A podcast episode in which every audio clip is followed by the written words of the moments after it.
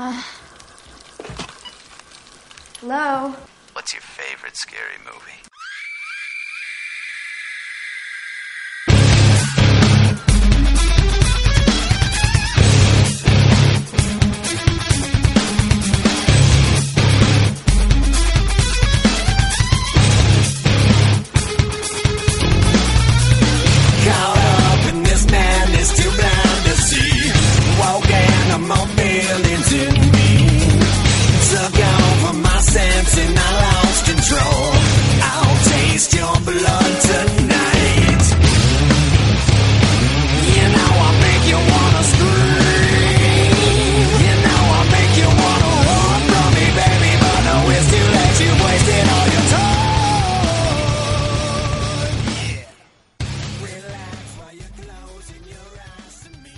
Bienvenidos una vez más a La Noche se levanta. Yo soy Marco y tengo conmigo, como siempre, a Dani. Muy buenas, Dani. Hola, muy buenas, Marco. ¿Qué tal?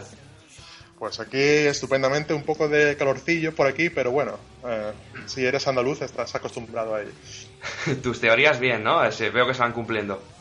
Mis, mis teorías, ya, ya hablaremos sobre ello, no estoy muy contento. Desde luego me han chafado mi teoría principal, pero aún con todo, creo que se pueden rescatar de un modo reconfigurándolas. Ya entraremos en profundidad luego en eso.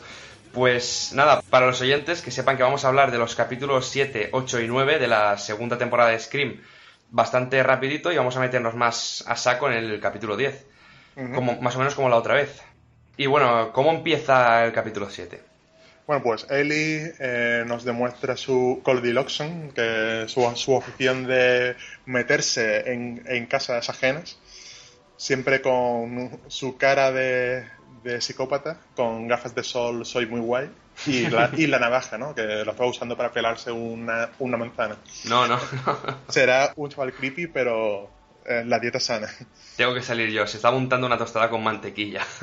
Ah, pues no, vaya hombre. Y yo, y yo quería sacar una cualidad redentora, tío. Tío sano, ¿no?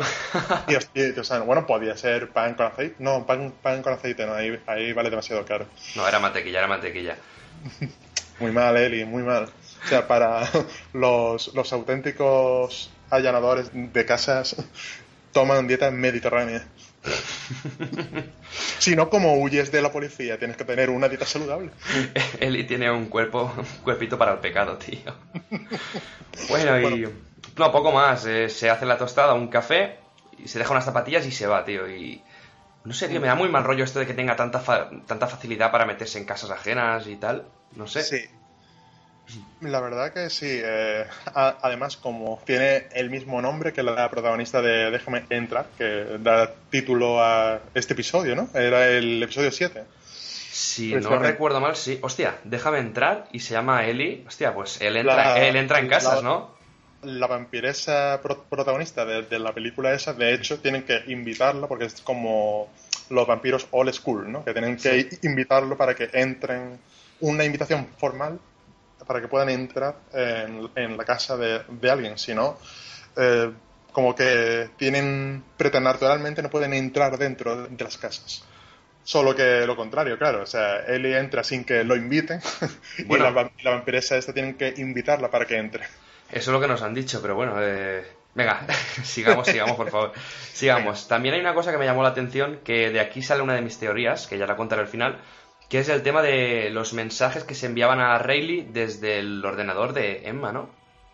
No, perdón, Sí, sí, eso es muy interesante. de la No, cuenta eh, de Rayleigh al, al móvil del padre de Emma. Sí, no, pero aquí también se decía lo de que, lo- claro, lo- los emails de esta supuesta Rayleigh Mara, que ya estaba muerta por aquel en- entonces, provienen del ordenador de Emma. Sí, que se descubre en, en este episodio. De hecho, es el ayudante Dwayne. ¿Cómo? ¿Quién es Dwayne? Ah, Waldo Wa- Faldo. Wa- Waldo Faldo, exacto. Qué grande nene. conocido como Wal- Waldo Faldo. Un saludo a No hay gritos sin palomitas. ya empezamos, tío. Vale, vale. Y bueno, no sé el ayudante Dwayne des- descubre esto de que los emails de, de Riley Mara en realidad provienen del ordenador de, de Emma, con lo cual aquí ya, digamos, como para dando más combustible a la teoría de que Emma es la asesina, tiene una doble personalidad. Pero No, no, no, no, no, no. O que hay alguien que se cuela en su casa. y- Tampoco, ya veremos. Eh, luego, luego, luego lo soltaré. A ver, porque he cambiado bastante de un podcast a otro, ¿eh? En cuanto a sospechosos y tal. Yo a Emma ya la voy descartando cada vez más, tío. Ya, yo por desgracia, o sea, por localización geográfica más que nada, también, también la descartaría. Ya veremos en otros episodios que es imposible que ella sea la asesina en escenas claves. Y bueno, eh, realmente no tengo muchas cosas apuntadas porque de esto hay que hablar rapidito para que no se nos hagan Sí. tres horas como la otra vez.